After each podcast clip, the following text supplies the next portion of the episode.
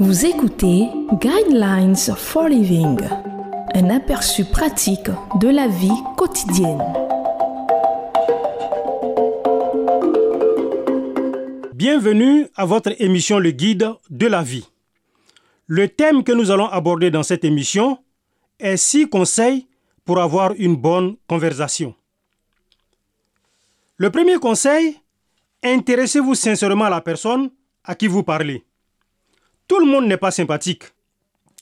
Prenez l'exemple d'une étudiante qui avait un problème et qui alla trouver la directrice de son établissement pour demander de l'aide et des conseils.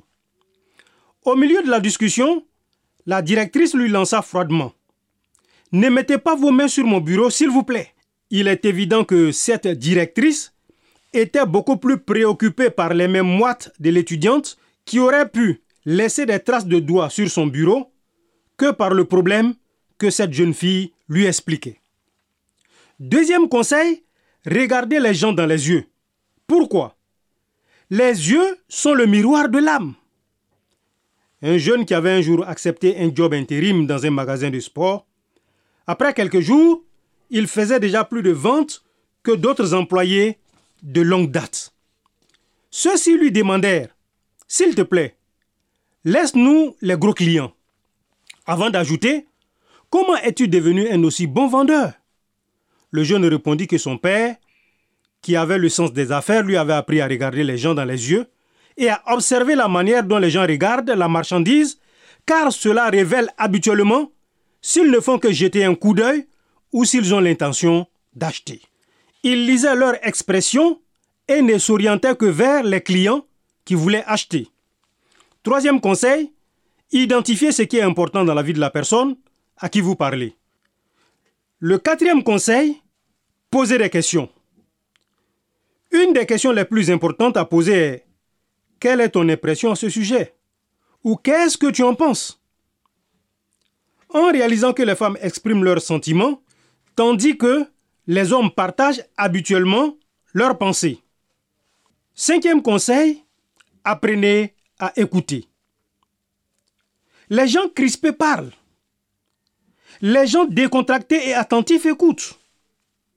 Les gens qui ont l'art de la conversation sont des gens qui écoutent et écouter fait de la conversation une expérience d'apprentissage. Je n'ai jamais rien appris pendant que je parlais, avait dit un célèbre présentateur d'interviews télévisées qui gagne justement sa vie en parlant. Quelqu'un a dit que Dieu nous a donné deux oreilles et une bouche, ce qui indique dans quelle proportion utiliser les unes et l'autre. Sixième conseil, sachez quand vous arrêtez. Stimuler une conversation peut parfois se transformer en une régurgitation de banalités sans le moindre intérêt. C'est pour cela que vous devez savoir quand y mettre un terme. Je suis vraiment content de t'avoir parlé. Mais je ne veux pas te retenir plus longtemps. Est-ce une bonne façon de clôturer et de vous laisser, vous et votre ami, retourner à vos occupations respectives?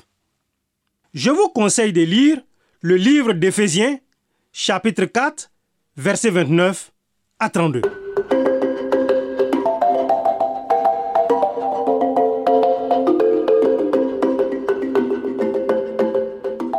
Venez de suivre Guidelines for Living. Pour en savoir plus sur l'émission, veuillez contacter la station que vous écoutez.